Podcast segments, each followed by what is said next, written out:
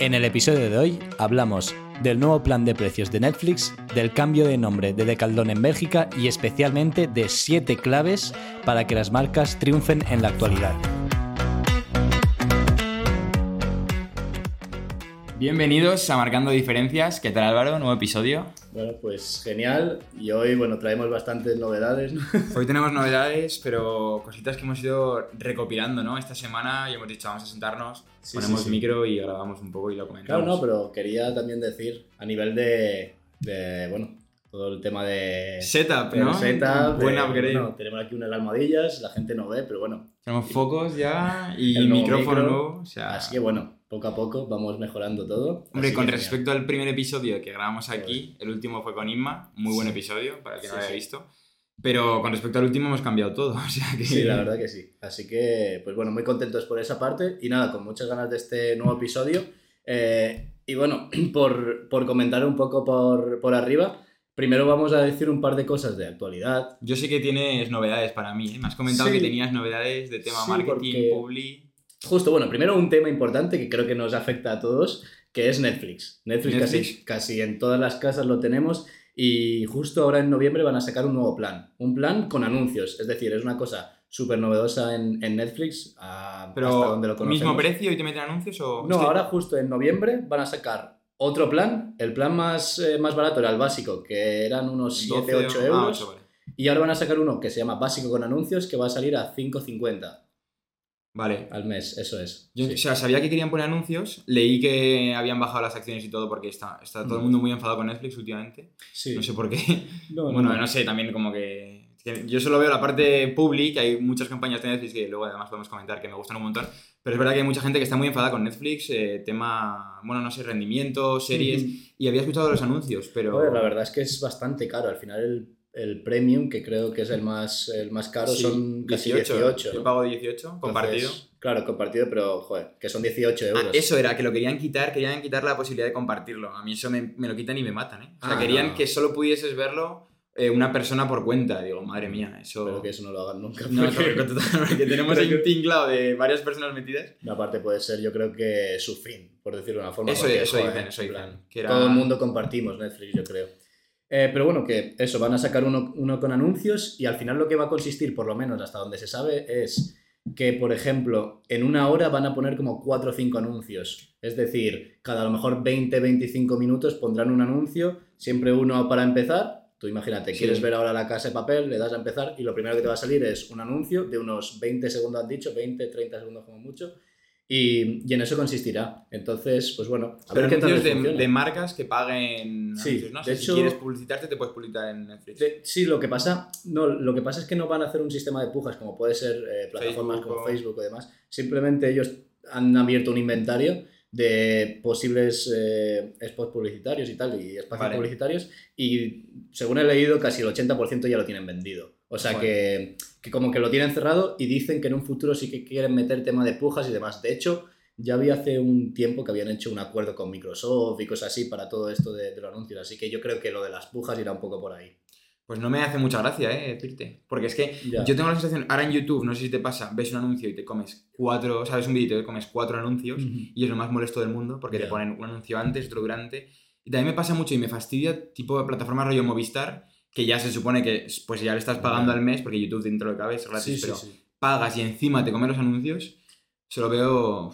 No, No, sé. no, no, sí, la verdad es que eso tiene razón. Lo que pasa es que yo sí que veo que, joder, tenían que hacer algo. O Ya, sea, ya. o haces algo o... Bueno, al fin y al cabo también más barato, mucho más asequible para una persona. Claro, y yo que sé, al final es verdad que entre el básico con anuncios y el básico sin anuncios creo que tampoco hay mucha diferencia, pero sí que es cierto que, bueno, mm, pues si quieres una opción para poder ver la serie que te gusta y tal, pero bueno, ya el tiempo dirá a ver qué le funciona bien.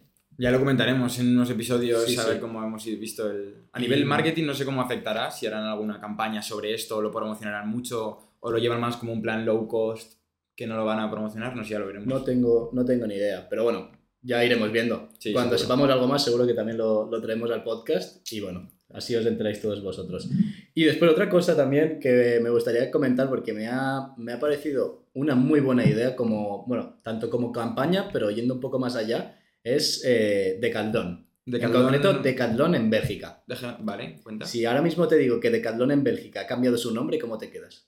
En plan, de mm, ¿branding entero o nombre solo en Bélgica? nombre. El nuevo nombre es No- Noltacet. ¿Qué dirías que. Hombre, así a priori una mierda, con perdón. o sea, Es Decathlon al revés.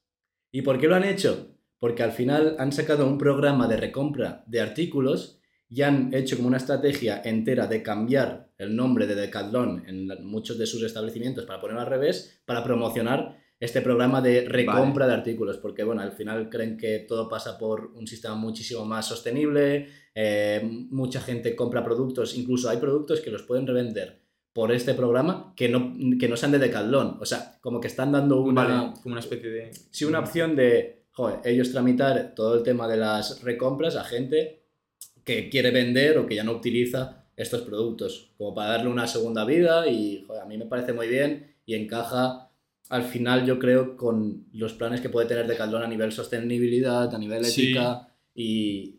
Igual deberíamos cambiar nosotros también Lifelong, el ponerlo al revés el nombre, ¿no? Entonces ya todo...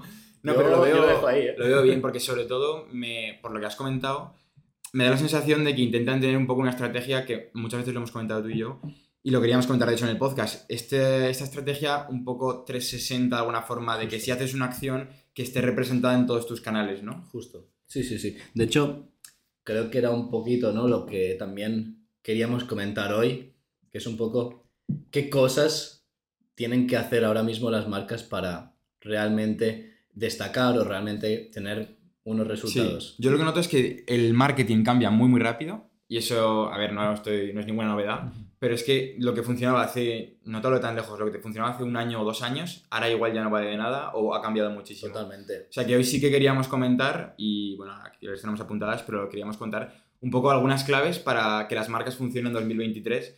Yo lo digo por el hecho de que a mí me afecta totalmente y yo necesito estar siempre muy atento eh, a que en Lifelong estemos ac- o sea, actualizados en el sentido de lo que se está llevando y cómo llegar a nuestro público de una forma muy actualizada.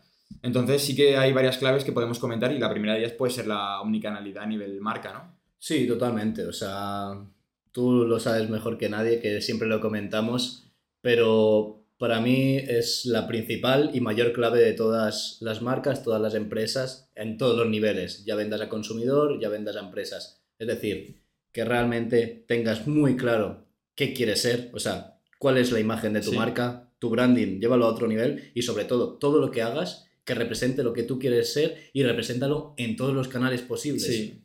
Y que en todos los canales esté adaptado a ese canal, yo eso es lo que noto. Pero que transmita lo mismo que transmite tu marca Justo. en otro, pero de otra forma, Claro. me explico, ¿no? Es un poco raro de entender, pero un ejemplo muy bueno lo veíamos y lo habíamos comentado con la última campaña de vicio tan Sí. popular estas semanas, ¿no? Es que ya todo el mundo ha hablado de esta campaña ya, pero sí que por darle otro enfoque, no solo hablar de la guerra con Goico, que está muy guay y a todos nos ha hecho mucha gracia, eh, yo me he fijado mucho en cómo han trasladado toda la campaña a cada canal, incluyendo, pues desde un canal, una lona de 20 metros cuadrados en la calle, o, muchos más, los que sean, a llevarlo hasta anuncios en TikTok. Vale, ¿y cómo cambia eso? Eso es muy importante porque no es lo mismo cómo transmites tu mensaje en una campaña en la calle que va a un target que se explica de una forma, a luego cómo lo pones, por ejemplo, en bici, o sea, en TikTok, que tiene Sí, otro sí, segmento, total. otro, la gente lo ve menos en tiempo. YouTube, Claro. Está- Sí. Están en todas las plataformas. Sí, al final es entender las plataformas, pero sobre todo entender qué es tu marca, qué es lo que quieres transmitir y después, como tú dices, entender las plataformas. En TikTok, qué es lo que funciona, captar la atención en 2-3 segundos como mucho. Vale, pues lo adaptamos a ese formato. En Instagram, por ejemplo, o en Facebook, ¿qué funciona? Vale, pues este tipo de formatos. En YouTube, un formato a lo mejor también corto, pero que puede Que con pueda dar a entender, más sí, algo más horizontal y demás. Al final es lo que tú dices. Es Realmente. que yo, me, a mí me ha alucinado porque la campaña cuando la salió, para los que no la hayan visto, bueno, que será poca gente porque casi todo el mundo la ha visto, por lo menos escuchéis este podcast, pero bueno, si no lo habéis escuchado, básicamente decían algo así como que eh, las, eh, como era, las hamburguesas favoritas de Goico, ¿no? Haciendo Sí, referencia a su competidor Goico, pero utilizando la modelo eh, Jessica Goico Goico. Me parece brutal. No. Pero yo lo que he notado, que es lo que me ha sorprendido lo que iba a comentar, cuando yo vi la campaña pensaba que era una acción puntual, o dentro del cabe, como, bueno, pues una hacen un poco esta guerrilla, pero es que, tío, es una campaña que tienen que llevar mucho tiempo preparando porque es enorme cómo la han adaptado a todas las plataformas y luego incluso para decir que abren un restaurante debajo donde está la lona y lo dicen unos días más tarde. Es que me parece... No, la verdad que todo como está pensado justo en esta campaña es, o sea, es excelente. La verdad que es totalmente excelente y Ya veremos si podemos traer a alguien a que de vicio que nos comente cómo lo han Ojalá, hecho porque ojalá. brutal, ¿eh? Ojalá. Desde aquí, chapo. Yo, es que me, a- me apasiona también estas campañas que tienen un poco este rollo plot twist, ¿sabes? De que parece que lo has visto todo como espectador y de repente, ¡pum!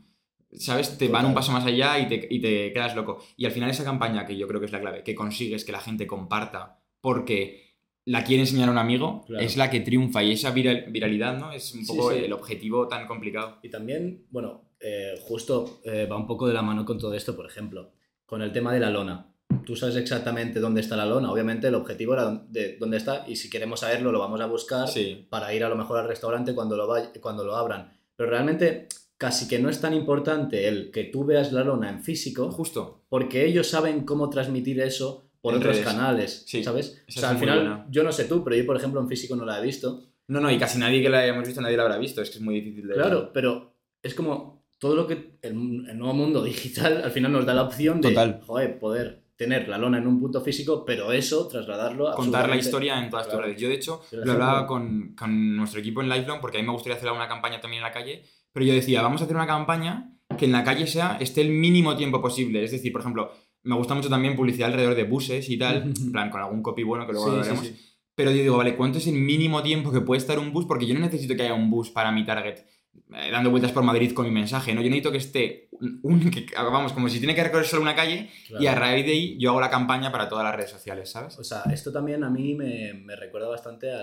a, por ejemplo, putos modernos. Al final, ellos transmiten casi todos los mensajes que, sí. ellos, que ellos hacen, lo- los transmiten por redes sociales y todo, todo el mundo que les sigue les gusta ese rollo, entonces sabes más o menos que van a estar subiéndote este tipo de cosas, pero al final, donde realmente consiguen el alcance es por redes sociales o por canales digitales. Sí, sí, y mucha transmisión orgánica, eh, que eso me parece brutal. O sea, lo que hemos hablando, que la gente comparta tus posts Eso porque quiere enseñar a un amigo. Eso es muy complicado de conseguir, pero hecho, es que es, es clave. Yo imagino, sí, lo- ya, lo, ya lo estás diciendo tú ahora mismo, pero es que es otra clave que podríamos identificar. Es decir, que a la gente realmente le guste compartir tu marca, ya sea una campaña puntual, ya sea un producto puntual, ya sea que yo hablando contigo me compre cualquier cosa, como por ejemplo esta camiseta y te diga, joder, me encanta Sí. esta marca y, y te lo, y te lo digo tan normal. Al final realmente eso es como el influencer de la, por decirlo de una forma, de la calle, el influencer de verdad, que es el boca a boca, que al final es el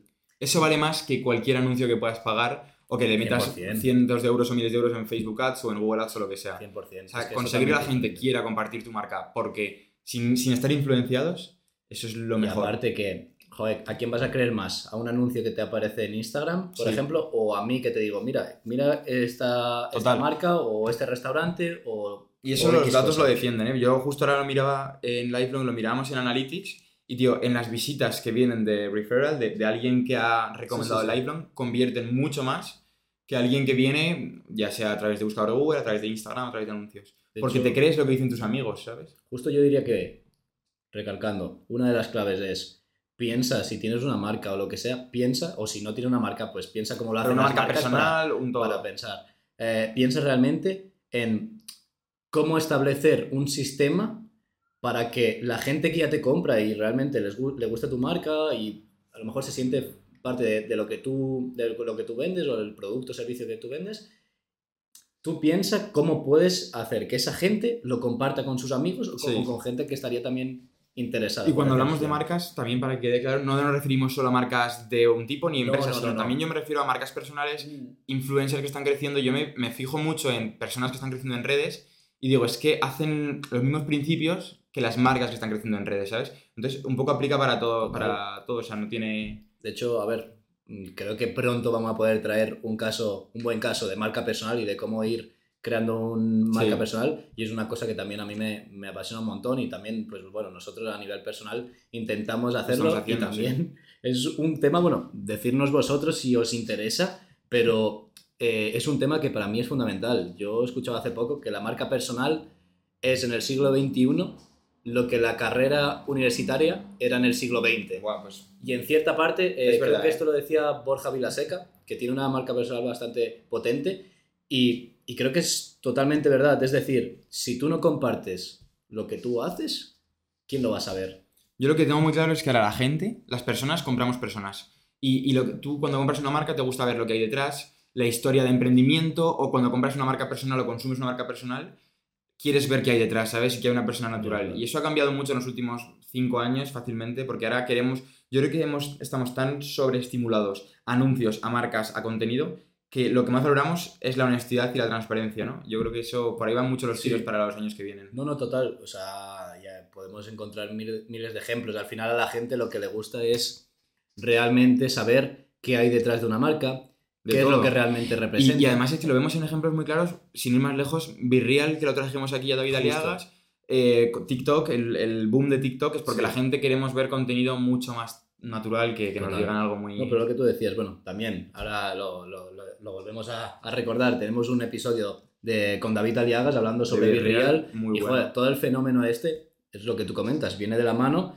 de que las personas queremos saber un poco más, eh, de ser un poco más transparentes, de tener un, a lo mejor una comunicación un poco más honesta y al final las marcas también tienen que formar parte de eso y saber que la gente lo que busca es eso, marcas que ellos crean que a lo mejor forman eh, parte de lo que ellos de lo que ellos son o que se sientan muy Total. representados, ¿sabes? Y Y- eso va desde el principio. Y para mí, de hecho, es una clave que también te quería comentar, que yo he notado mucho estos últimos meses y es que va a ser clave para los años que vienen, es que ahora las marcas que más van a triunfar son las que tienen muy buen engagement, ¿vale? Y esto, engagement o como le queramos llamar de, bueno, no sé cómo se traduce en español realmente, ¿no? Pero Interacción, ¿no? interacción, exacto. Más, más que seguidores, da igual que una cuenta tenga muchísimos seguidores y esos seguidores no interactúan, no ven los posts, no comentan, Ya. no están muy activos, ¿sabes? Sí. Entonces, el engagement es una clave brutal que hay que tener porque ahora, además las redes sociales lo, te posicionan mucho en ese sentido, tanto a, ya lo que digo, tanto a nivel marca como a nivel influencer.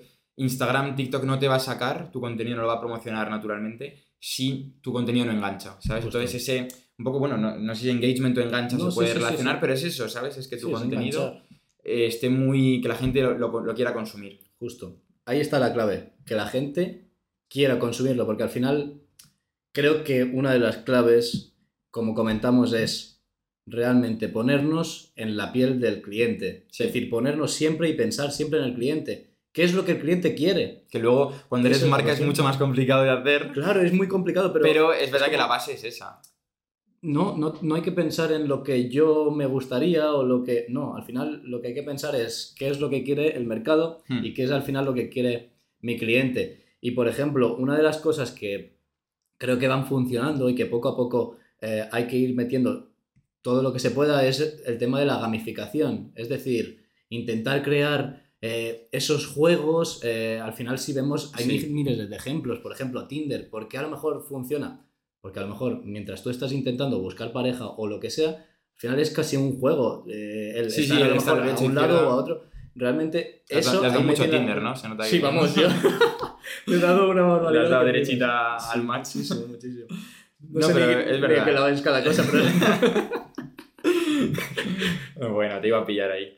No, pero yo también lo veo así. Y es verdad que esta, también es, más que juegos, también mucho el hecho de que muchas veces sea como un challenge, ¿no? Para la persona que lo Mm. consume. Sentirse parte de un reto, de un. Bueno, exacto, de un Sí, juego pero al final es... es lo mismo. Claro, todo lo que engloba la gamificación, que es decir, es intentar llevar a lo mejor, ya sea retos, juegos, lo que sea, a un mundo real y que, pues yo qué sé, pues para conseguir un acceso a un sorteo tengas que hacer cierta cosa. Sí. Que para conseguir eh, cierta recompensa tengas que hacer a lo mejor... Y que si formas parte de esto puedas tener, ya te digo, esa recompensa de un descuento, de un regalo, de tal, Justo. pero que tú activamente has querido, no simplemente recibes un, un descuento, que eso es ya lo más pasado de moda posible. Claro, bueno, yo qué sé, ahora por, por poner ejemplos, esas son cosas que también se saben, pero hay veces que hay algunas webs que para tener el descuento, pues tú giras una ruleta y te sale Sí. un descuento otro. Quiero decir, es bastante típico eh, si más o menos eh, pues vas viendo diferentes webs, sobre todo e-commerce y tal, pero eh, es cierto que, joder, ese tipo de cosas están, están bien. Todo lo que al sea final- salirse de lo normal ahora a la gente le llama mucho la atención. Porque antes todo valía, yo creo. Hemos Sí. vivido unos años en los que casi todo valía de anuncios, campañas.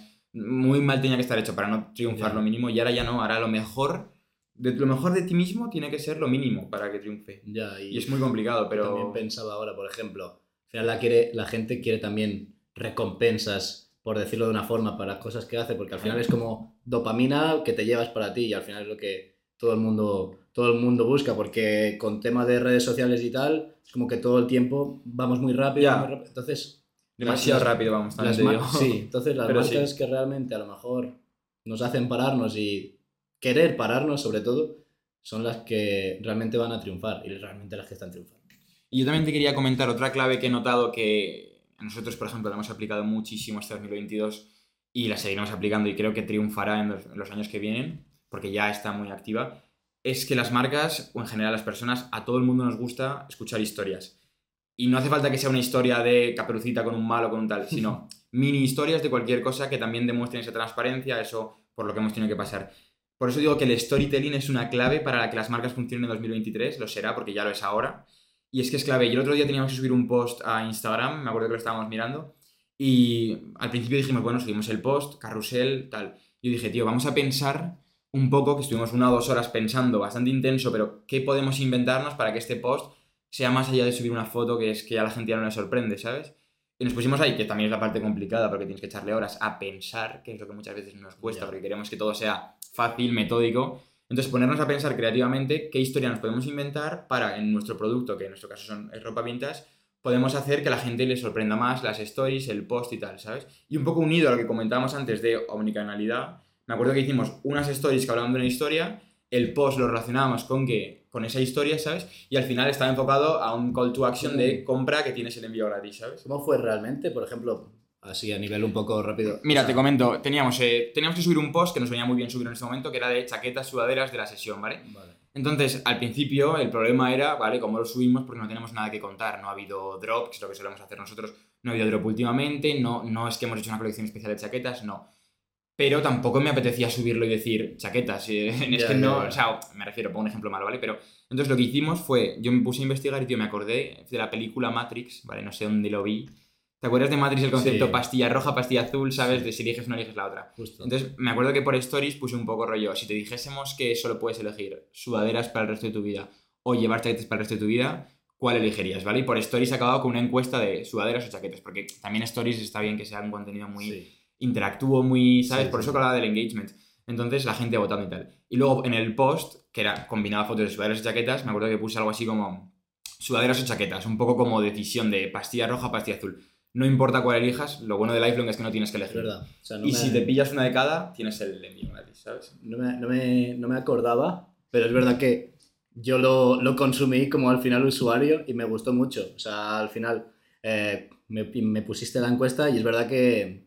Claro, en plan, no, pero son- no supe ni responder. Ya, pero son es como, como que realmente- pequeñas tonterías. O sea, me refiero Sí. a nivel práctico, tienes que estar ahí con algo más de subirte un No, y- post basic. Y al final hay que entender las plataformas, como decíamos. Tú en Instagram estás a lo mejor viendo historias Hmm. y al final en lo que consiste es estás viendo historias de gente que conoces o que no conoces, subiendo sus fotos o subiendo lo que sea, pero no sobre todo estás consumiendo a lo mejor marcas, eh, sobre todo sigues más personas que marcas. Entonces, claro, si realmente ahí quieres que se fijen en tu marca cuando están acostumbrados a ver más cosas de gente que conocen y demás, pues claro, tienes que darle Tienes algo que diferente. allá, sí. Claro, tienes que a lo mejor hacerles pensar y pararse y decir, oye, ¿por qué me, me está diciendo Total. Y nos pasó algo parecido con el. No sé si te acuerdas de. Hace un par de semanas o una semana hicimos una campaña de devoluciones gratis. Sí, sí. Tenemos sí. el objetivo de intentar mejorar la conversión en la web, que la gente Claro. se atreva a vestir Lifelong, en plan en el sentido de probárselo en su casa Claro. y no tener ese miedo a yo si lo quiero devolver, ¿sabes? Porque Sí. nosotros estamos convencidos de que nuestras prendas, cuando las recibes, ganan, ¿sabes? Entonces, contamos esa historia de una forma mucho más natural, más transparente, contando cómo queríamos hacer algo grande, cómo queríamos romper las barreras. De hecho, si no lo habéis visto, ahí tenemos el vídeo en nuestro Insta. Y, tío, la campaña fue un éxito porque contábamos algo que podía ser muy, muy, muy básico de decir, devoluciones gratis. Le dimos la vuelta y lo contamos como si fuese esto, un reto, un- una aventura, ¿sabes? No, no, y encima es.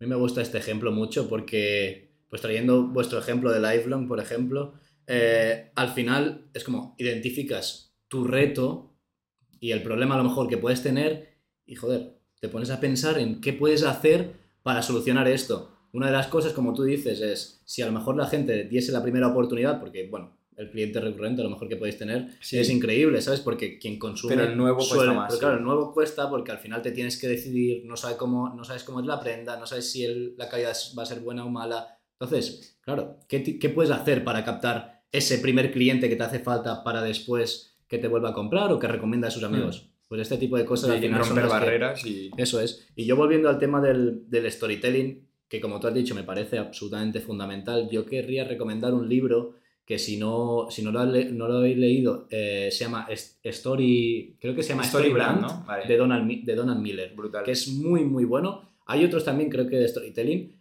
pero al final en lo que se resume esto es que la gente quiere escuchar historias. Es que yo creo que consumimos historias todo el día sin darnos cuenta de que son historias muchas veces. la, gente piensa una historia, vale, es que yo cómo voy a contar una historia de mi marca si yo no, no, no me he criado en un garaje y luego di un salto y me compro Google. No, es que tú puedes hacer historias de todo. Hoy me acuerdo que estaba haciendo un email para Más Uno, que es una de las chicas que, les ayudó en su proyecto. Y tenemos que escribir un email un poco a nivel presentación, últimos retos del mes, porque han tenido un mes que no han parado las pobres. Y me acuerdo, o sea, tal y como he escrito el correo, ha sido como contar este reto, contar la historia de este mes ha sido muy loco, nos hemos tenido que hacer esto, esto, esto, y acaba con esto, ¿sabes? Y eso ya es una historia, no hace falta que, que, sea ficticia. Y tiene que ser en todos los casos, ya sea pues en lanzamientos, tú cuentes una historia hasta llevar al momento culmen, que a lo mejor el lanzamiento. Todo, mm. pero igual que tú dices, ya sea con tus productos de normal, ya sea con post, ya sea con cualquier tipo de comunicación, al final hay que contar historias y en lo que, bueno, comentadnos también vosotros eh, si os es interesante el tema del storytelling, podemos traer un, un episodio hablando más en profundidad sobre esto. podemos hablar mucho. Claro, y pues hablar a lo mejor de lo que dice Donald Miller en su, en su libro, eh, pero al final en lo que consiste es un poco en eso, que el héroe tiene que ser la persona, en un caso a lo mejor el usuario, o en otro caso a lo mejor la marca. La marca, y al final, bueno, la marca tiene que ser más como el hilo. El que guía, ¿no? Claro, el guía que lleva a el héroe a, solucionar su problema. Sí. si utiliza tu, tu opción, eh, acaba consiguiendo éxito y si no, no la consume, a lo mejor pues no tendría ese éxito que podría tener. No, pues es muy buena. Yo también lo relaciono mucho, que esto ya para mí es la combinación eh, perfecta, si te sale bien, con otra clave que para mí creo que es fundamental para las marcas y la gente todavía no lo valora, yo creo que lo suficiente, o por lo menos no tiene en su cabeza que sea algo tan importante, es el copywriting, tío. Yo noto que hay muchísimas marcas y muchísimas personas, y si me viene a la cabeza, por ejemplo, Isra Bravo, que tiene un libro del copywriting y tal, que están ganando mucho dinero, y te hablo de, no sé, igual este tío gana 20.000, 30.000 al mes fácil, por trabajar con marcas y escribirle los textos correctos, que esto suena un poco a, estoy contando un montón de humo y no sé a qué se me refiero, lo que quiero decir es saber escribir bien las palabras para tu target, con lo que tú quieres transmitir, y de alguna forma que sean muy atractivas y que le generen una emoción a la persona que las lee, eso es la clave y va a ser la clave en este 2023. Seguro, vaya. No, sí, eh, de hecho se, también se ha puesto como últimamente, no últimamente, pero en los últimos años, con más de moda, el término, el término de copywriting y sobre todo el término de copy, copywriter para el profesional que se dedica a esto. Eh, pero es que es fundamental y siempre lo ha sido. Es decir, total.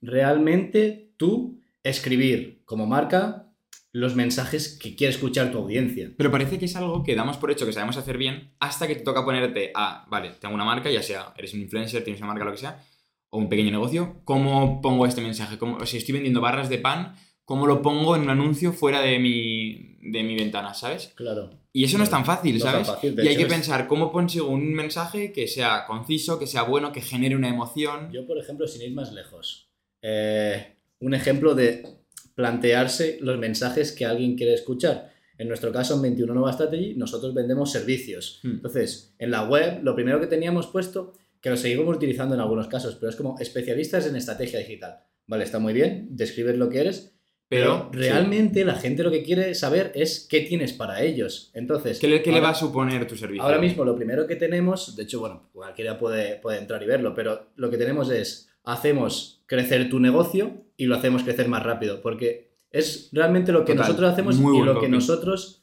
queremos aportar a nuestro cliente. Entonces, si tú quieres ese beneficio, sigue leyendo, sigue informándote, contáctanos. Y a mí me da pena, tío, porque yo noto que muchas veces esta publicidad con buen copy, con copy, incluso un poco mm, pícaro, ¿sabes? Que decimos a veces.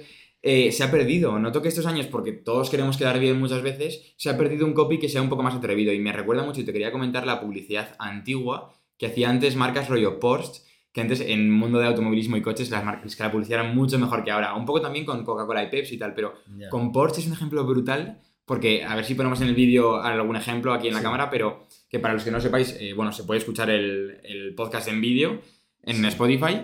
Pero bueno, lo que quería decir que me voy por las ramas es que esta, estos anuncios eran muy simples, con una foto del coche y un copy muy muy bueno, y que te generaba una sensación de, ¡buah! Qué bueno, ¿sabes? Por ejemplo, me viene a la cabeza uno que era como una foto del Porsche y ponía la única solución para superar el tráfico a casa, ¿sabes? Y era un poco este rollo de ir más rápido, de generar un poco, al final la gente que compra un Porsche quiera uno, quiere ir un poco tener un buen coche, poder ir rápido y ponerte en esa sensación de un poco, no superioridad, pero de clase, ¿no? Entonces, me gusta un montón. No, desde luego es una de las claves fundamentales y al final yo creo que lo que queremos transmitir es que todo va eh, de la mano o lo que se tiene que conseguir y la clave más fundamental es que todo vaya de la mano, es decir, tu marca, eh, la omnicanalidad de tu marca, el copywriting de tu marca, eh, lo que hemos hablado del storytelling de tu marca, todo tiene que ir de la mano y al final son como herramientas o aspectos que suman a y se aplica, transmitir aplica todo, porque de nada sirve, ahora ya sí que a nivel marca, de nada sirve si en Instagram eres de un tipo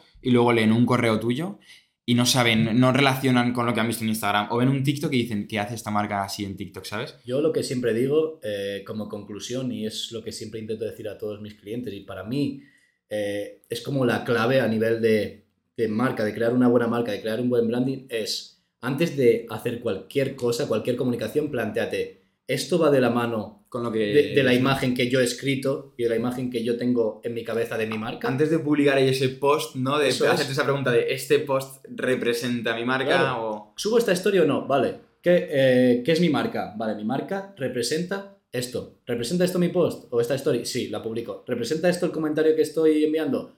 Lo publico. ¿Representa esto el email que estoy? No, no lo publico. Y eso está muy bien hecho, porque las marcas que tienen todo muy de la mano se nota hasta en un comentario, eso que dices tú, en una story, en un post, en el packaging, en el producto que... transmite lo que es la marca. Y esas marcas son las que funcionan y funcionarán en 2023 seguro. Ya lo hemos dicho, pero es que Vicio, por ejemplo, si no lo conocéis, seguid en redes sociales, es, que es un ejemplo perfecto. Desde el packaging hasta la story, hasta el comentario que pone el CM, hasta lo que sea está muy de la mano y eso es...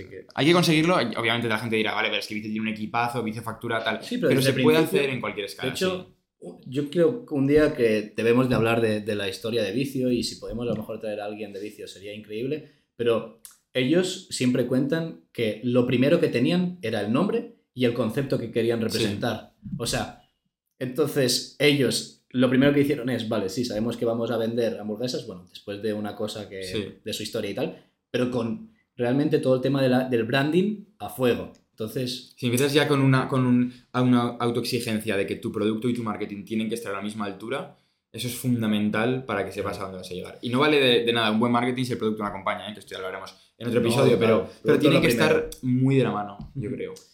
Y nada, yo creo que con, con esto terminamos el. Hoy hemos dicho, vamos, de, muchísimas claves. Nada, yo quiero también que todos los que nos escuchéis nos, eh, nos deis vuestro feedback, que nos comentéis qué tal este tipo de contenidos. Cualquier idea, cualquier tema que os pueda ser interesante, pues nos lo dejáis en redes sociales o por cualquier canal.